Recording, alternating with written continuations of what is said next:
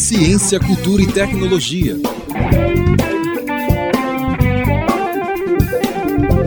Começa agora Oxigênio, uma produção do LabJOR e da Web Rádio Unicamp.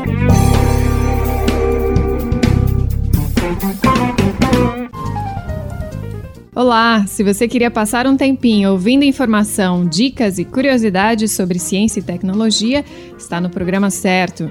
Eu sou Patrícia Santos. E eu sou Eric Nardini. Começa agora a edição número 17 do programa Oxigênio. Informação e desinformação em tempos do vírus Zika é uma das reportagens dessa edição do Oxigênio. Afinal, dá para acreditar em tudo que falam por aí sobre a doença ou não? A gente é bombardeado por todo tipo de informação, né, Eric?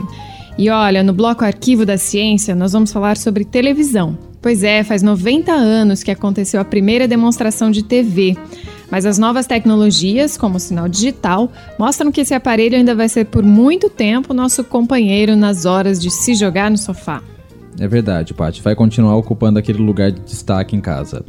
E a Katia Kishi fez uma reportagem sobre zoológicos e relacionou com educação e lazer, duas atividades que podem sim caminhar juntas. A resenha dessa edição é sobre a peça de teatro Galileu, que está em cartaz até 10 de abril em São Paulo. Essa montagem, estrelada por Denise Fraga, fala sobre a vida do cientista. E também traz uma mensagem social bastante contemporânea. Na coluna de tecnologia, Eduardo Grisende fala sobre as possibilidades atuais de transmitir dados a partir das tecnologias óticas. Vamos às notícias. Notas de ciência.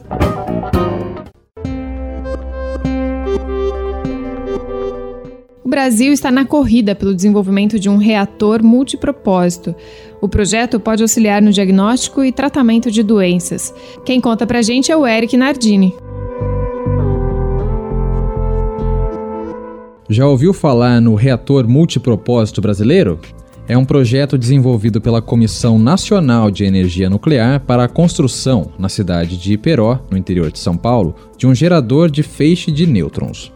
Um dos objetivos do projeto é tornar o país autossuficiente na geração de radiofármacos, um composto aplicado no diagnóstico e tratamento de doenças que contém elemento radioativo. O feixe de nêutrons, ao incidir sobre os compostos normais, é capaz de transformar alguns átomos em versões radioativas. Em dose certa, a radiação emitida pela molécula pode ser ainda captada por sensores e produzir imagens do funcionamento do órgão em que ela se encontra. Outra aplicação do reator é no estudo de materiais, como peças de aço. O feixe de nêutrons funciona como uma espécie de raio-x, penetrando no interior da amostra e revelando, por exemplo, eventuais rachaduras. Os reatores atuais são de pequena capacidade e, assim, é necessário importar boa parte dos insumos utilizados.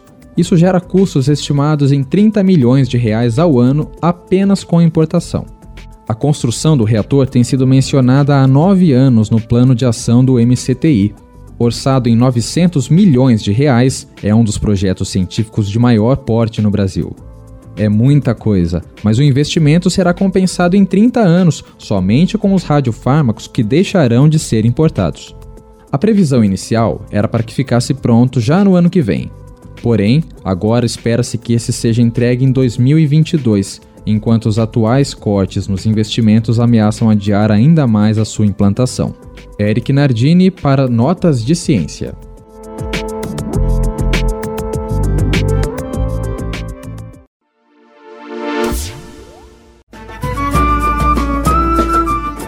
Cristiane Pinho tem novidades sobre um evento que vai acontecer aqui na Unicamp, não é isso, Cris? É isso mesmo, Pátia. O Laboratório de Estudos Avançados em Jornalismo da Unicamp realiza a terceira edição do Encontro de Divulgação em Ciência e Cultura, o EDIC, entre os dias 29 e 31 de março. O evento que acontece no Instituto de Estudos da Linguagem discutirá os rumos e as perspectivas da divulgação científica e cultural no Brasil, com conferências, mesas redondas e apresentações de trabalhos. Este ano, o EDIC promoverá trabalhos na área de análise de mídia, percepção pública da ciência, novas narrativas e a relação entre ciência e tecnologia. Tem uma parceria também que é uma novidade, não é? Isso, Paty. O Labjar fechou uma parceria com a Associação Mundial de Rádios Comunitárias, a AMARC, e com a Rede Latino-Americana de Estudos sobre Vigilância, Tecnologia e Sociedade, a LAVITES.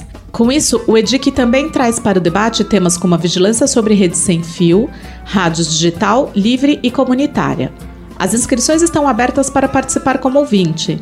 A programação do evento está disponível no site 3edic.x.com/edic 2016. Edic com dois Cs e também na página do Facebook, EDIC Encontro de Divulgação de Ciência e Cultura.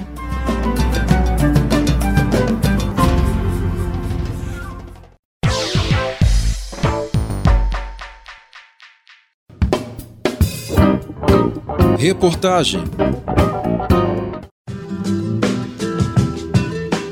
O grave surto do vírus Zika tem assustado não só pelas consequências da doença, mas também pela quantidade de informações duvidosas que circulam por aí. Ou seriam desinformações? Acompanhe a reportagem do Eric Nardini. Esse tal de vírus Zika não tá fácil. Os nossos feeds no Facebook, no Twitter e por aí vai estão bombando. Toda hora tem alguma notícia nova. Mas afinal, Dá para acreditar em tudo que se vê, lê e ouve por aí? A gente responde: não dá. É preciso muito, mas muito senso crítico mesmo para separar, como dizem, o joio do trigo. O Zika é um vírus transmitido pelo Aedes aegypti, o mosquito que também espalha a dengue e a febre chikungunya. Segundo o Ministério da Saúde, o Zika foi identificado pela primeira vez no Brasil em abril de 2015 e seu nome faz referência ao local de origem de sua identificação lá em 1947, na floresta Zika, em Uganda. Mas para não ficarmos batendo na tecla do tema saúde e suas consequências, algo que a mídia tradicional já está falando todos os dias, optamos por tratar o caso de outra maneira, na forma de análise de recepção, que a grosso modo é um tipo de estudo que analisa o discurso. Para Roseli Paulino, autora da pesquisa Estudos de Recepção para a Crítica da Comunicação e professora do Departamento de Comunicação e Artes da Universidade de São Paulo, a postura da imprensa tem sido um tanto, digamos, apocalíptica. Então, a minha avaliação é que o componente de amedrontamento e de culpabilidade tem sido maior no processo de edição das notícias sobre o Zika do que o componente de esclarecimento e de educação-prevenção. A pesquisadora toca num ponto importante ao lembrar que grande parte dos afetados pelo Zika vírus são pessoas em situações vulneráveis. A declaração de Roseli, especialmente no que diz respeito às populações mais fragilizadas do ponto de vista do saneamento básico, está em linha com o que diz também a Associação Brasileira de Engenharia Sanitária e Ambiental, a ABS. Em nota, a associação informa que o pior problema para o combate às doenças é o abastecimento irregular, como falta ou intermitência de água, o que leva a população a adotar alternativas como barris e caixas d'água sem o cuidado necessário. A vulnerabilidade, tanto do ponto de vista financeiro quanto cultural, segundo Roseli, pode levar a um entendimento equivocado e pouco esclarecedor sobre o que realmente está acontecendo né, tem um apelo ao místico, ao religioso muito forte.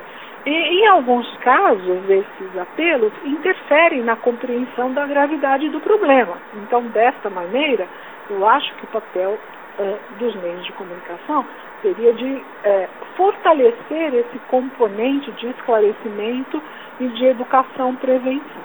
Mas será que o problema está só na imprensa tradicional?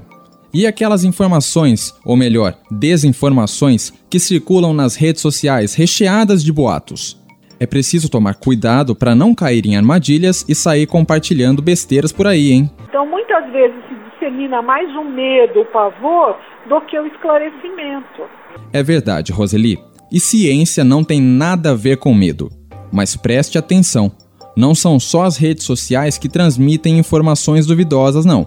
Muitas vezes, empresas de mídia, na ânsia de atrair audiência para suas publicações, fazem chamadas tendenciosas e confusas. E é claro, isso sempre funciona. A gente vai lá e faz o quê?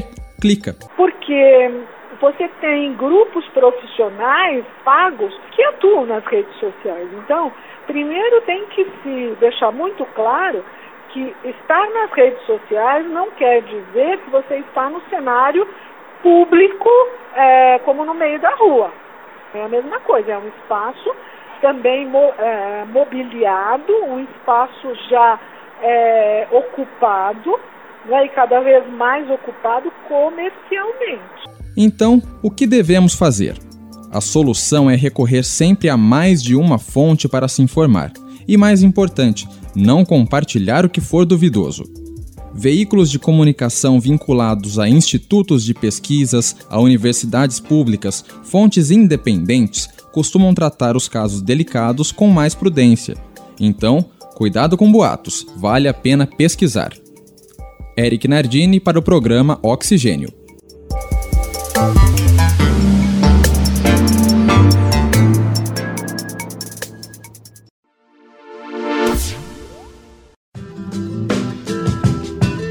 O ano começou com o fechamento temporário do Zoológico do Rio de Janeiro por decisão do Ibama. O principal motivo foi a infraestrutura precária do local para receber o público e hospedar os mais de 2 mil animais da instituição. Esse fato traz a discussão dos movimentos de direitos dos animais que são contra a manutenção de zoológicos. Por outro lado, pesquisadores defendem o caráter educativo dessas instituições. A repórter Katia Kishi traz as informações sobre esse tema.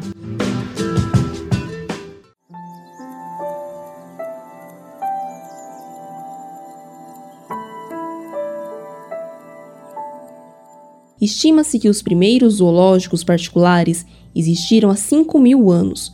No Egito e na Roma Antiga, os animais eram mantidos como iscas em jogos de entretenimento. Segundo o artigo Against Zoos de Geo Jameson, da University of New York, o imperador romano Trajan celebrou a conquista de Dácia com 123 dias de jogos, o que resultou na morte de 11 mil animais exóticos, como leões, serpentes e crocodilos. Já os zoológicos modernos surgiram no século XVIII em Viena, o mais antigo do mundo, Madrid e Paris. O zoólogo Guilherme Prito, da Universidade Federal do Rio de Janeiro, relembra a origem e a evolução dos zoológicos. No começo, né, na concepção do, dos parques zoológicos, era aquela coisa de curiosidade mesmo. Eles surgiram numa época que os países europeus tinham colônias espalhadas pelo mundo e daí era um jeito de fazer uma propaganda do governo ali, né? Ó, olha as coisas que estamos descobrindo. Daí sempre teve esse interesse em pessoas com animais exóticos, mas mais ou menos, acho que dos anos 90 para cá, na metade dos anos 80, então é, é, é relativamente recente, é, mudou né, essa concepção. Hoje em dia o, o pessoal mais mais ativo e lógico tem uma preocupação primariamente educacional e hoje em dia tem, tem auxílios de pesquisa e de conservação muito interessantes. No Brasil, o primeiro zoológico foi o Parque Zoobotânico do Museu Paraense Emílio Guilde, em 1895, em Belém.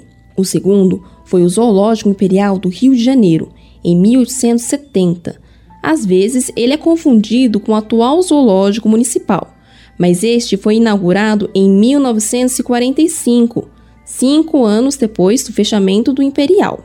Hoje, o Brasil tem 124 zoológicos e aquários, com cerca de 30 milhões de visitantes por ano. Elizabeth Hufflin, zoóloga da USP, atuou por anos no Conselho Superior e orientador do Zoológico de São Paulo e destaca mudanças na função dessas instituições. A função do zoológico, ela é sim educativa. Eu acho que principalmente zoológicos de grandes cidades onde a criança não tem contato com a natureza é uma opção enorme de conhecimento do que existe no mundo. O presidente da SZB, Sociedade de Zoólogos e Aquários do Brasil, Cláudio Maas, também destaca que a recreação e educação ambiental estão entre as mais importantes novas funções dos zoológicos. Ele afirma que o zoológico é um espaço para que pessoas com menor renda familiar possam conhecer a fauna e patrimônio da humanidade. Zoológicos associados à SZB participam de ações para sensibilizar o público sobre a extinção das espécies e torná-lo agente nessa mudança. Ano passado a gente trabalhou a questão do lobo-guará. e toda a problemática que esse lobo sofre, principalmente por causa da caça, da perda de habitat e como as pessoas podem se engajar para que esse animal, então, tenha uma diminuição dessas pressões sobre ele. Esse ano a gente vai trabalhar os papagaios, é o ano do papagaio, onde a SZB vai trabalhar cinco espécies de papagaio, todas elas vulneráveis ou ameaçadas, e o objetivo maior é fazer com que as pessoas parem de comprar animais oriundos do tráfico. Mas os zoológicos ainda passam por problemas de mediação da literatura e desenhos infantis, e até mesmo da mídia, o que colabora para um desentendimento das funções dos zoológicos por movimentos sociais, que consideram essas instituições como circos que visam espetáculo. Ao ser questionado por que alguns zoológicos ainda mantêm animais que não são da fauna brasileira, Cláudio Maas explica que essas instituições também têm funções de conservar espécies e preservar seu ambiente natural. Quando a gente pensa em conservação, a gente tem que pensar em nível global. É importante que as instituições que não se dedicam somente à fauna brasileira elas têm que participar de processos de transferência de animais. Isso tudo tem um motivo, que é para diminuir a endogamia, fazer com que você tenha um fluxo genético. Não é interessante que todos os animais de uma espécie permaneçam numa mesma área geográfica. Quanto mais espalhados eles estiverem pelo mundo, melhor. Se toda a população de uma espécie está no determinado local, ela é muito mais suscetível a uma guerra, a uma epidemia, a uma doença, enfim, algo que possa comprometer ela. Então, Sempre é interessante você tenha os animais espalhados pelo mundo, que diminui a probabilidade de um evento desses afetar e acabar dizimando a população. Guilherme também lembra que o zoológico é um negócio e pode usar esses animais espetaculares como chamariz para atrair pessoas e expandir as explicações sobre a fauna mundial e nacional. Eu acho que daí você usando essa oportunidade você pode aproveitar e falar, ó, oh, agora você já conheceu o leão, então vem aqui conhecer direitinho os nossos mamíferos sul-americanos. E falar das diferenças, ó, é, o Zoológico de São Paulo tem aquelas visitas noturnas, que os, os mamíferos sul-americanos, por exemplo, além deles serem já de menor porte, a grande maioria deles tem hábitos noturnos, né? Então você vai lá ver um tamanduá, ele está dormindo de dia. Para você ver ele na sua atividade máxima, você teria que visitar à noite. Hoje, há zoológicos com espaços para os animais brincarem. Eles também podem se esconder quando não quiserem ver o público, e isso muda o cotidiano desses espaços. Elizabeth frisa que é preciso melhorar a comunicação dessas mudanças para o público. Eu acho que o zoológico o fundamental é mostrar os animais.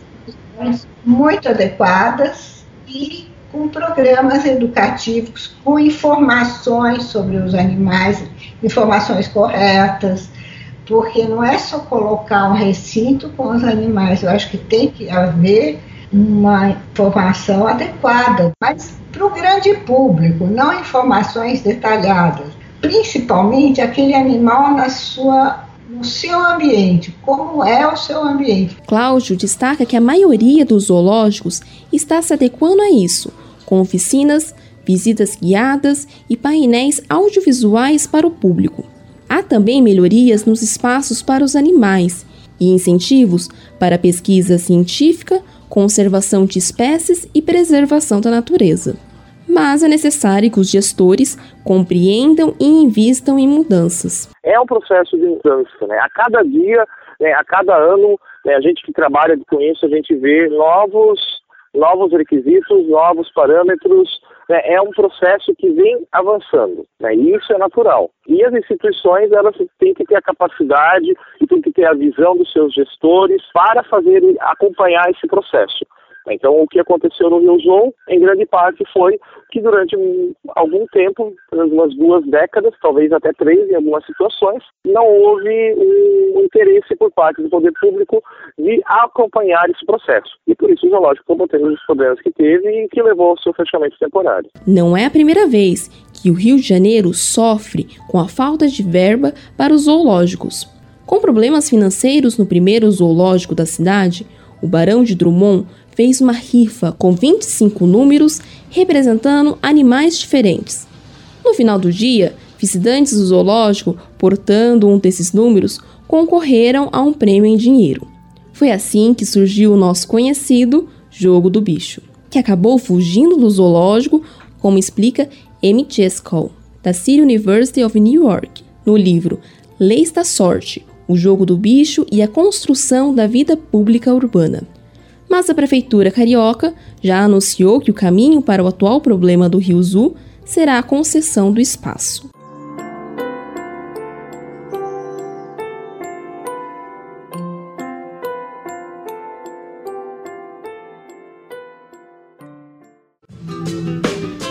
E o assunto dessa reportagem continua no próximo programa. A segunda parte é sobre a pesquisa envolvendo conservação e preservação do ambiente natural desses animais.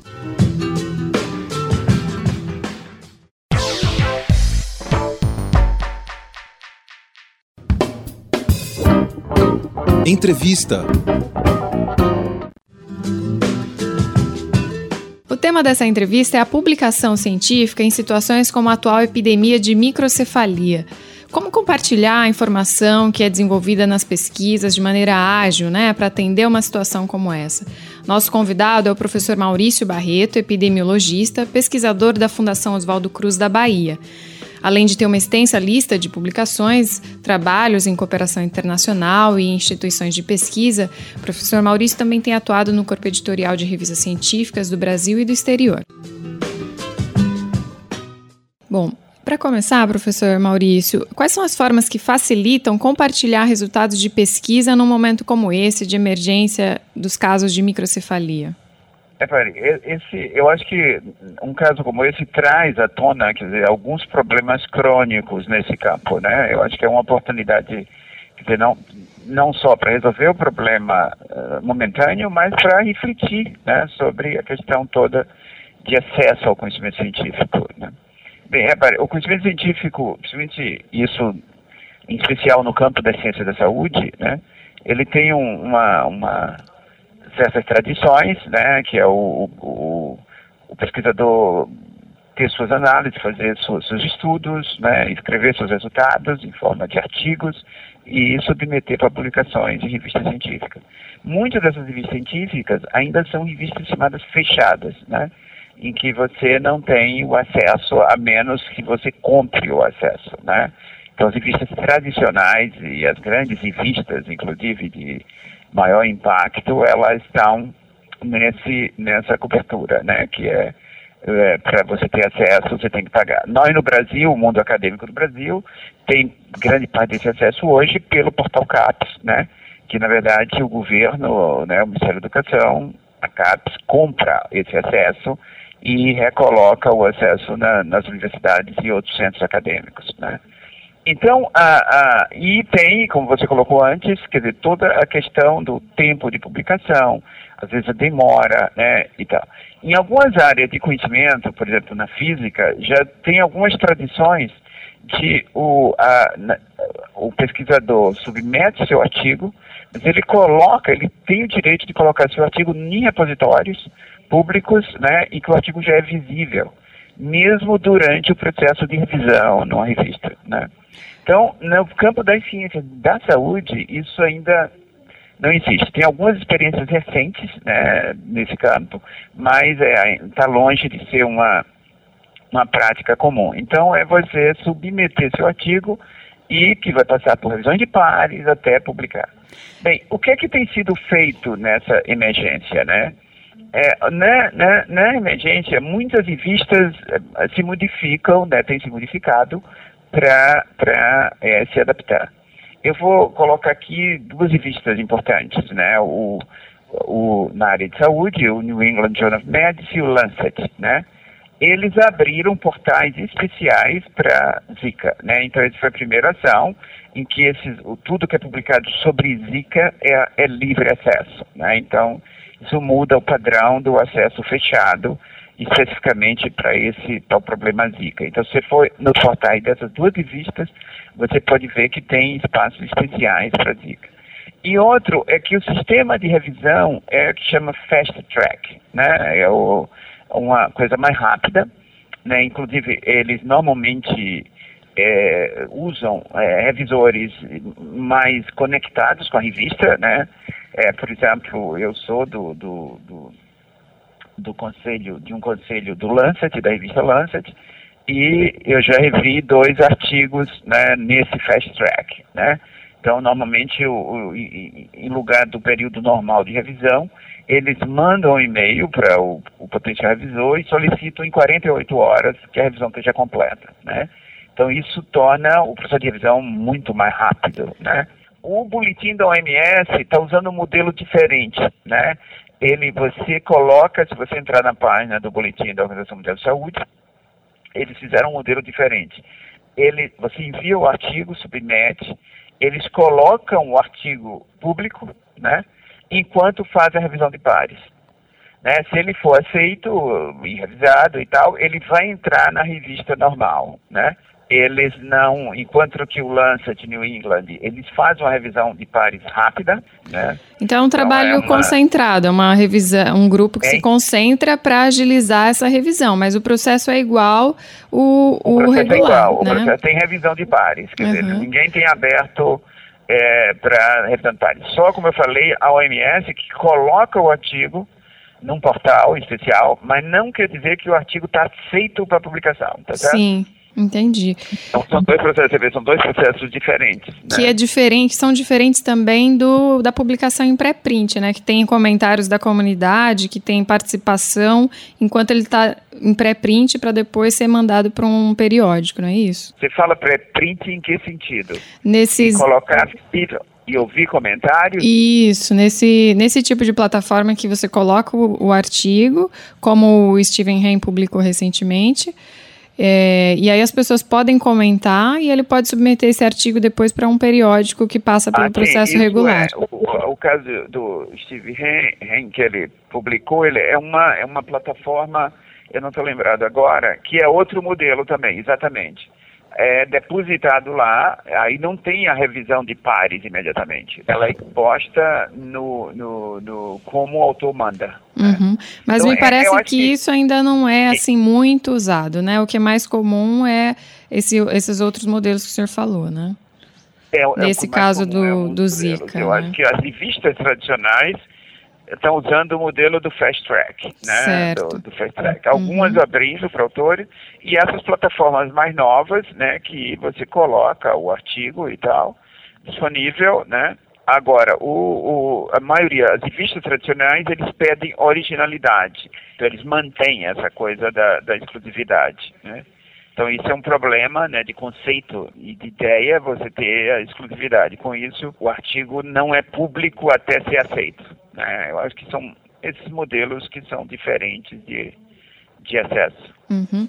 E tem uh, quais, qual é a análise do senhor para melhorar um, ou facilitar ainda mais a publicação ágil no momento de emergência? Tem outras possibilidades que poderiam facilitar isso? Olha, é, é eu acho que é ter essa. É, é uma discussão, tá certo, muito muito complicada. Não vou aqui, né, é, resolver esse problema. Eu trabalho como pesquisador, eu sou membro da Academia Brasileira de Ciência, da Academia Mundial de Ciência, né, circulo em, em discussões é, sobre essas questões, né. Essas questões são diferentes no, nos campos científicos diferentes, né. Quer dizer, epidemias e tal é muito da área de saúde, né a área de saúde tem suas tradições né, de, de, de, publicação que são diferentes de outras áreas, mas não há dúvida de que ah, isso mostra a necessidade de mudança no conhecimento científico, né? Do, da forma de divulgação do conhecimento científico, né? que ele seja acessível. A grande questão no, no campo da saúde é também o conhecimento irresponsável, né? Quer dizer, se se publica material pernicioso ou falso para divulgar falsas coisas, isso é um problema também, né? Quer dizer, então é um, esse é um dilema que eu acho que todo mundo tem, né, no campo da saúde de como achar um balanço entre essas coisas, porque supostamente o peer review, né, a revisão de pares, ele de alguma forma coibiria alguns excessos, né? Ele já se mostrou que ele não coíbe todos os os problemas, né? Ninguém hoje acha que a revisão de Paris vai ter, vai ser o, o resolver todos os problemas, como alguns acreditavam no passado. Muita coisa que supostamente passou em revisão de Paris e depois se mostra que são por várias razões são estavam equivocadas, né? De várias formas, mas há uma, uma sem dúvida nenhuma é necessidade de se ampliar e dar rapidez à divulgação e de alguma forma ter um certo balanço para evitar que coisas perniciosas, né, falsas, é, se divulguem amplamente, né? Eu acho que tem que ter um certo um certo controle. Eu não sei se a sociedade, repare, aí entra um outro debate, né? Se a sociedade é capaz, as pessoas comuns e tal, de selecionar ele próprio. Né? Sim. Agora, informações num momento desse, né? Que coisas muito equivocadas que possam vir a ser divulgadas podem trazer imensas confusões, né? E pode ter custos. Então, a, a, a, eu acho que as revistas de saúde ainda tentam preservar um pouco, né, um certo controle do, do editorial sobre aquilo que se publica. Quer dizer, mesmo eu acho que os, os, as plataformas de acesso ele tem corpos editoriais que autorizam ou não. Quer dizer, não é o pesquisador ou o suposto divulgador que coloca lá. Agora, ele não, não sofre peer review, mas ele sofre algum tipo de, de revisão editorial, que é diferente. Se eu sou editor de uma revista ou de um, de um blog científico e tal, eu posso ver o material e, né, enquanto que eu não, não faça o peer review, mas eu posso identificar alguns problema daquele material que eu decido expor ou não o material. Ou usar os dados também desse material? Que esse é um outro problema, né? O, a, a, a divisão de dados, né? O acesso a dados que possam ser mais ágeis, né? Quais são os métodos que têm sido usados para compartilhar dados agora? Repare, o, os métodos né, de, de de dados, isso é, já vem algumas, algumas, em algumas sociedades isso já vem sendo feito em algumas tradições, por exemplo, na genômica, né, uma série de materiais genômicos estão postos e são acessíveis. Na, na, pesquisa, seja clínica, seja epidemiológica e tal, essa tradição é menor. Mas alguns países, eu acompanho um pouco a Inglaterra, né, eles estão com programas grandes de, de data archives, né, arquivos de dados, né, que tornem esses dados, dados de pesquisas, é, acessíveis, porque isso tem um trabalho. Se eu quero botar esses dados públicos, né, eu vou ter que documentar muito melhor os dados, né, para que uma pessoa que não é do, do meu grupo de pesquisa entenda aquele dado. Então, esses são, são algumas questões né, que já vêm se avançando em algumas sociedades para colocar de grandes estudos, de materiais, quer dizer, formar os, os arquivos de dados né, que possam ser acessíveis amplamente. No momento desse, de emergência, né, é, tudo isso aparece à tona, né, porque alguém pode estar trabalhando na Inglaterra e precisa de um material que foi produzido aqui no Brasil, quer dizer, como ter acesso a esses dados, né, e tal, quer dizer, esse, não está formalizado esses sistemas é, o, o, pesquisador, a, de quem é a propriedade dos dados, então é do pesquisador, qual é a obrigação que ele tem de colocar esses dados é, disponíveis para outros ou não. Dizer, isso não são questões que estão totalmente equacionados, né, na, na, na, pelo menos no campo da ciência da saúde, né, em que o, os experimentos ou os estudos observacionais, os registros de pesquisa ainda são tem uma tradução muito grande de ser usada pelos próprios pesquisadores que fizeram aquela coleta de dados, né? Então, criar plataformas maiores, criar é, depósitos, né, ou repositórios para é, que esses dados fiquem acessíveis, né, isso exige montagem de estruturas especiais para isso. Na, na, nessa epidemia de Zika, teve um, algumas organizações internacionais inclusive aqui no Brasil, a Fiocruz, eh, internacionalmente, a Wellcome Trust, o NIH nos Estados Unidos, assinaram um pacto, né, para data sharing, né, o acesso compartilhado de dados, né.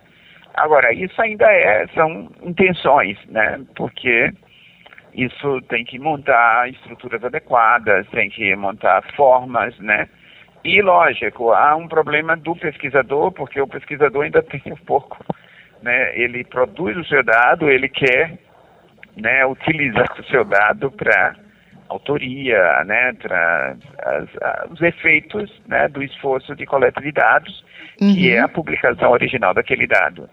De alguma forma, o, o prêmio do pesquisador é ter, né, produzir trabalhos o mais originais possíveis.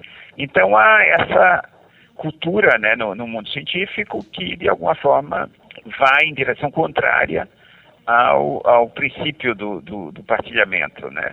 Uhum. Mas eu acho que isso tem progredido bastante, algumas áreas avançaram. Episódios como o que nós estamos vivendo, né, de emergência, põem à tona os problemas ligados a, a, ao, a, ao acesso né, compartilhado de dados. É, põe à tona problemas é, que também podem apontar muitas coisas a serem melhoradas, né? Quem sabe trazer alguma inovação, né, para o processo de comunicação Pode, científica, né? Nenhuma. Eu acho que traz, tá certo? Porque dizer, de susto em susto as coisas vão acontecendo, né? É, o, essa coisa de data sharing, né? O, o, a necessidade de apressar o processo de publicação, né? Isso se usa num, num momento desse, mas isso fica como cultura, né? Como é, é ninguém quer mais que um artigo leve um artigo comum. É, as pessoas estranham, quando leva um ano para publicar, seis meses para publicar, é, né? É. é uma coisa que não, não é mais aceitável, né? Uhum. Com toda essa velocidade dos, dos sistemas né, de informação e tal. Então os tempos né, diminuíram muito, né, e isso está refletindo né, toda a cultura científica e, claro, momentos como esse, essas coisas se agudizam, né? É, as mudanças estão acontecendo nesse momento, né? A gente, nesse, é, a gente vai acompanhar e trazer mais é. vezes esse tema aqui para o programa. Professor, eu te agradeço muito pela sua participação aqui. Acho que deu para a gente abordar alguns pontos bem interessantes. Agora é acompanhar, né? Vamos acompanhar o que, tá o que vai acontecer. Tá, tá legal. Tá muito obrigada.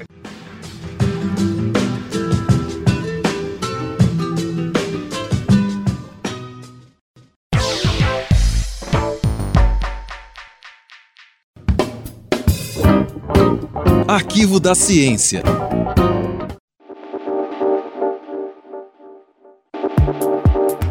Este ano, algumas cidades brasileiras passarão a receber apenas o sinal de TV digital. Depois de adiar algumas vezes a data desde 2003, o país começou a desligar o sinal da TV analógica em 15 de fevereiro. Rio Verde, em Goiás, já é a primeira cidade da América do Sul com sinal totalmente digital. Em São Paulo, Belo Horizonte, Rio de Janeiro e aqui em Campinas também, o sinal antigo vai ser desligado em 2017. O cronograma é definido pelo Ministério das Comunicações e prevê que até 2018 todas as cidades brasileiras terão acesso apenas ao sinal digital. Se quiser conferir o cronograma, basta acessar o site vocenatvdigital.com.br. Mas qual a diferença? Bom, a TV digital é um novo tipo de sinal que vai transmitir os canais de televisão abertos gratuitos. A qualidade da imagem é melhor, em alta definição, e o som também é mais nítido. Além disso, a tecnologia permite interagir e acessar serviços que os canais poderão oferecer e outros recursos parecidos com os que temos navegando na internet. A TV analógica recebe sinais de frequência modulada, FM, e converte em sinais de som e imagem. Já a TV digital também recebe essa frequência, mas transmite para dados digitais, como acontece com a internet acessada por meio de um transmissor Wi-Fi. E tem uma curiosidade: essa mudança está acontecendo no Brasil 90 anos depois da primeira demonstração pública da televisão. Esse feito é do engenheiro escocês John Logie Baird, que transmitiu imagens por maneira mecânica diante de 50 cientistas em Londres. Outros eventos sucederam à invenção de Baird para chegar ao aparelho de TV analógico, que depois se popularizou no mundo inteiro. Paula Pereira, para Arquivo da Ciência.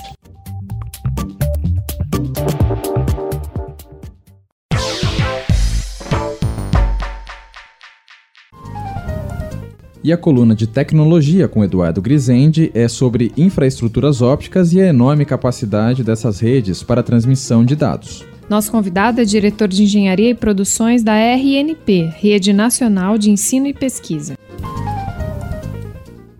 Olá, hoje eu queria falar das infraestruturas ópticas. Grosso modo, nós enxergamos dois tipos de infraestrutura nas telecomunicações, resumidamente hoje, talvez três mas duas muito importantes: as infraestruturas óticas e as infraestruturas das redes móveis, né?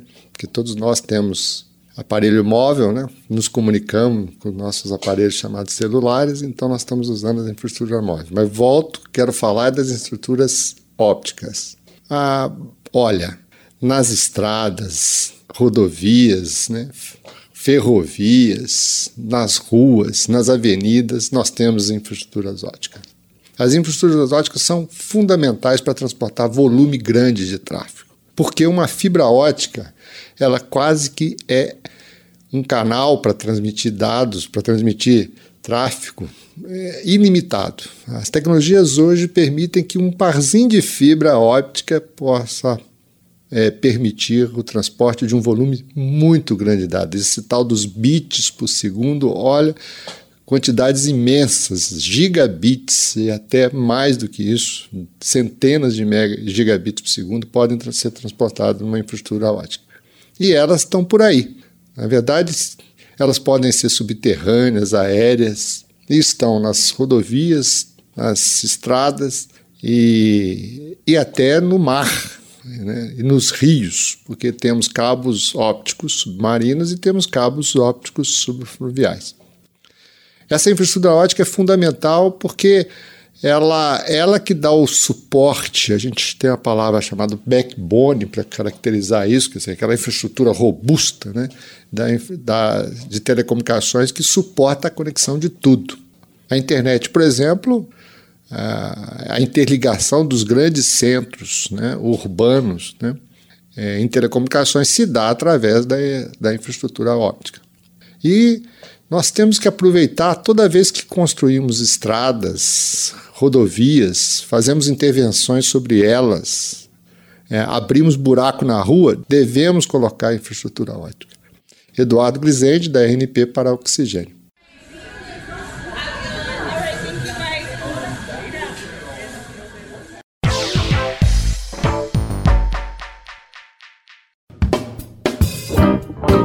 Caleidoscópio.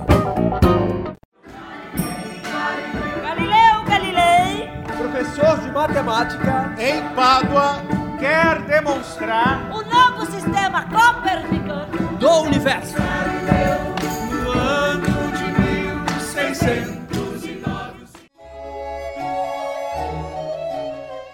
Infeliz é o povo que precisa de heróis afirma o personagem Galileu Galilei de Bertolt Brecht na excelente montagem que está em cartaz até o final de abril no Tuca, o Teatro da Pontifícia Universidade Católica em São Paulo.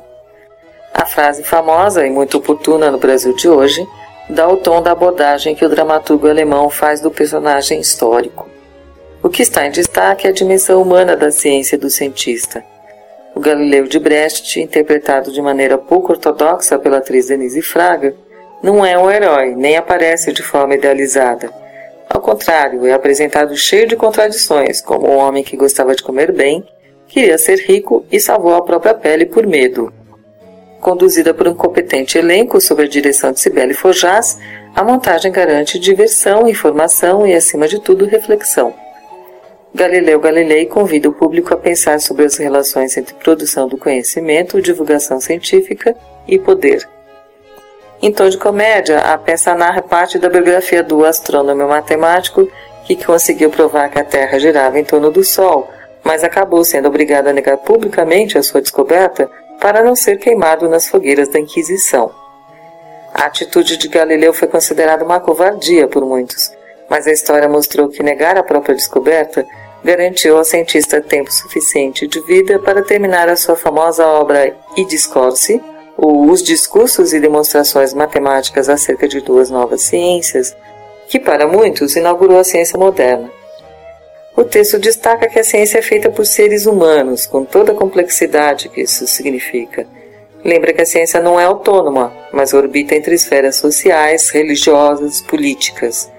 É por essas esferas de poder, mostra a peça de Brecht, que passam as decisões sobre o que deve ou não ser divulgado ou como e quando deve chegar a conhecimento público. A peça estrelada por Denise Fraga transita por esses assuntos com humor. Como ensinamento útil, principalmente para aqueles que atuam na área de divulgação científica, as falas finais do personagem principal fazem lembrar que em ciência não existem verdades imutáveis. É preciso refletir, questionar, e destacam que cada um de nós tem responsabilidade pelo mundo em que vive. O Galileu de Brecht te pergunta: seremos ainda cientistas se nos desligamos da multidão? E conclui: vocês trabalham para quê? Eu acredito que a única finalidade da ciência está em aliviar a canseira da existência humana. Alice Giraldi, para Caleidoscópio.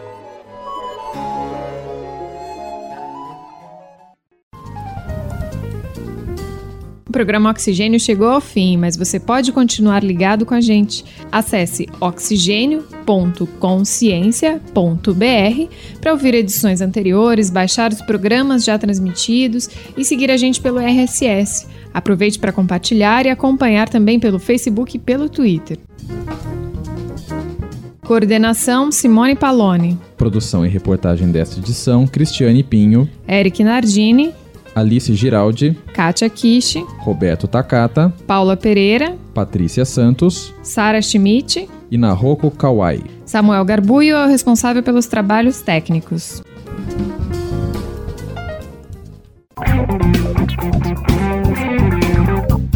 Termina agora o programa Oxigênio, uma produção da equipe do Laboratório de Estudos Avançados em Jornalismo da Unicamp. Realização Web Rádio Unicamp. Continue com a nossa programação.